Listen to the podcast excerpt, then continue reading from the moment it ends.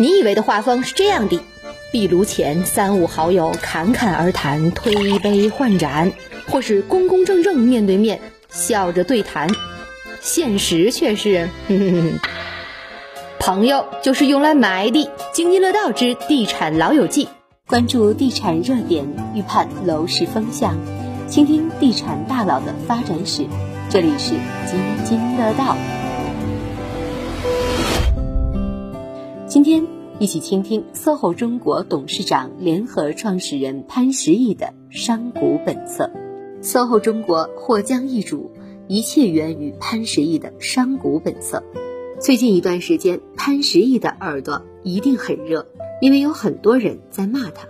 三月十一号，SOHO 中国发布了公告称，在与海外金融投资者洽谈，探讨进行战略合作的可能性。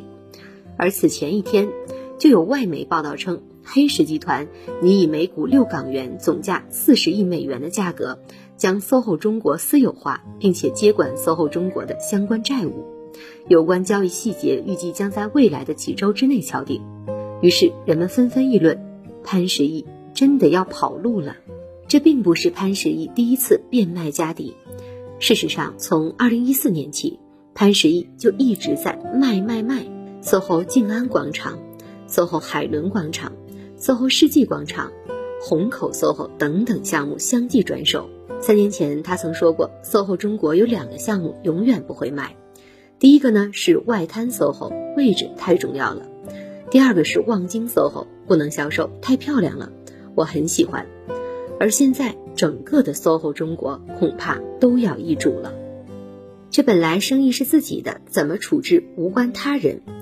但这种特殊时期清空国内资产、布局海外操作，一下子就触发了公众的民族情绪。潘石屹，您这是要效仿李嘉诚吗？疫情爆发以来，许多企业捐款捐物献上心意，阿里系共捐款十一亿元，腾讯系共捐款十五亿元，恒大集团捐款两亿元，外加五千吨的新鲜蔬菜。而潘石屹身为地产大佬，除了在微博上大喊“武汉加油”之外，竟然没有任何举动，这呢也惹得网友们纷纷指责他光说不练。另外，他曾经给哈佛大学捐款一千五百万美元，给耶鲁大学捐赠一千万美元的事儿，也很是让人诟病。因为这些梗，潘石屹的口碑一落千丈，华丽登场却不能体面的退场。老潘的心情可想而知，回想起当年那些充满传奇的奋斗史，就像昨天一样清晰而生动。一九八八年，二十四岁的潘石屹辞掉了体制内的铁饭碗，南下深圳。由于没有边境通行证，当时他花了五十元钱请人带路，从铁丝网下面的一个洞偷偷爬进了深圳。而那时候，他身上所有的钱加起来。也不过八十多元，从陕西走出来的农村小伙儿，一脚踏进花花世界，也踏进了茫茫未知。语言不通，饮食不适应，潘石屹在深圳的生活并不顺心。两年之后，潘石屹所在的公司要在海南拓展业务，于是他主动请缨南下，当起了专场厂长。也是在那里，潘石屹接触到了房地产。并与后来被称为万通六君子之一的冯仑一起，学着借用银行杠杆资金炒起了地皮。就这样，潘石屹完成了最初的资本积累。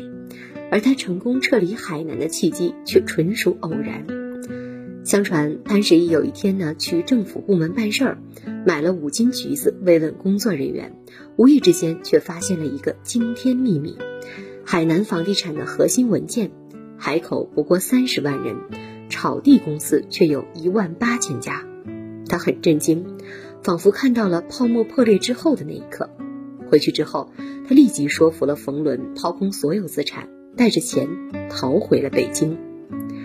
一九九二年，潘石屹创立了北京万通实业有限公司，开发万通新世界广场项目。当时，万通新世界的写字楼卖到了市价的三倍，潘石屹赚得钵满盆满。接下来，老潘遇到了人生中最重要的女人，现任妻子张欣。张欣呢是优秀的海归，她眼里的潘石屹很土，戴个大花领带，戴眼镜，头发有点秃，没出过国，一句英语也不会说。但这并不妨碍两人之间有共同的话题。潘石屹口才了得，他对市场的分析和把握层层入理，丝丝入扣，经常听得张欣连连点头。不久，两人就确定了关系。一九九四年，张欣成了潘石屹的妻子兼合伙人。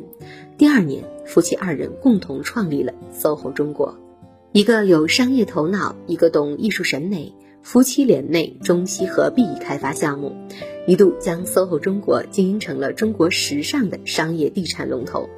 更重要的是，在这个过程中，老潘的农民企业家档次获得了前所未有的提升，出书、演讲。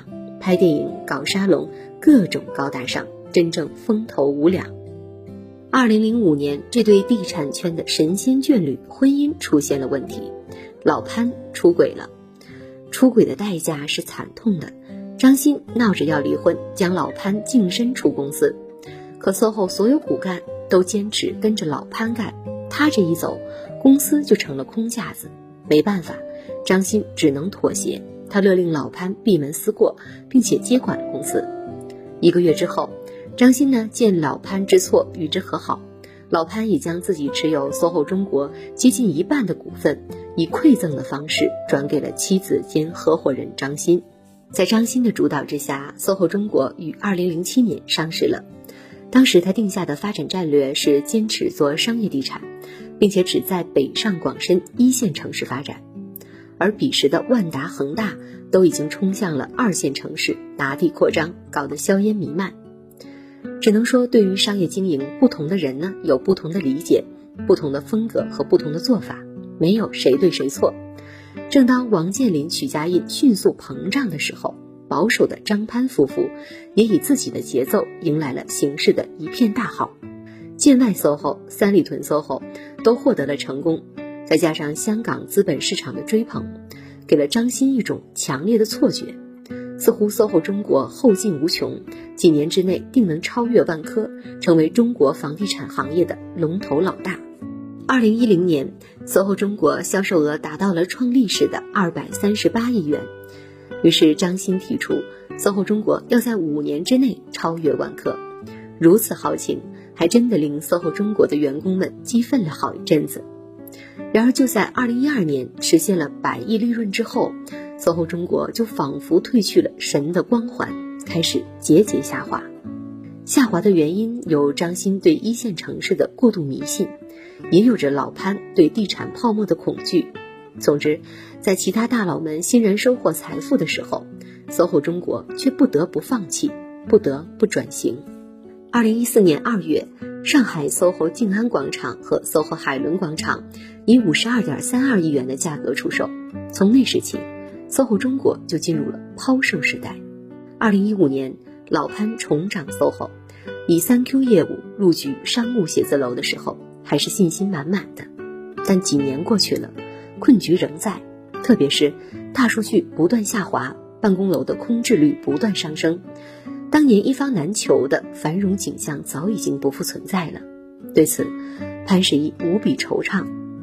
在北京这样的城市，SOHO 中国的租金回报率不到百分之三，但银行贷款的资金成本就超过了百分之四，这几乎是地产行业最低的资金成本。但在这样的情况之下，仍然意味着全年的物业经营亏损百分之二。那这个生意怎么做呢？当年钻铁丝网进入深圳，打开了财富之门，又及早的抽身从海南撤退，避免了一场血腥厮杀。现在在老潘的意识里，仍然觉得适时撤退方为上策。同时，他还幻想着钻过中国的大门，抵达海外的黄金彼岸。虽然对外老潘一直宣称不会跑路，但私底下却是暗度陈仓。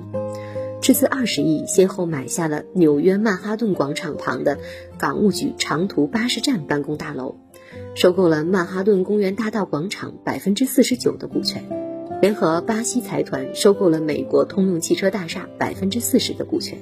这大笔的美元砸下去，大量的海外资产收入囊中。仅二零一九年年底到二零二零年年初，潘石屹就注册了七家境外公司。注册资本最高达到两亿元。中国有句古话：“要想人不知，除非己莫为。”潘石屹背后的小动作和心里的小算盘，早已经不是什么秘密了。对此呢，舆论一直在声讨。赚够了中国人的钱，转身就想着把国家资产转移出去，不要太无耻好吗？商人本性趋利避害，老潘自有他自己的逻辑。生意不好做，那就换个地方好了。而这一次，他甚至不再跳出来解释，而是干脆沉默，关闭微博。于他而言，在商言商，一切无可厚非。但那些错把他的故事奉为励志教科书的人们，是否？也应该警醒。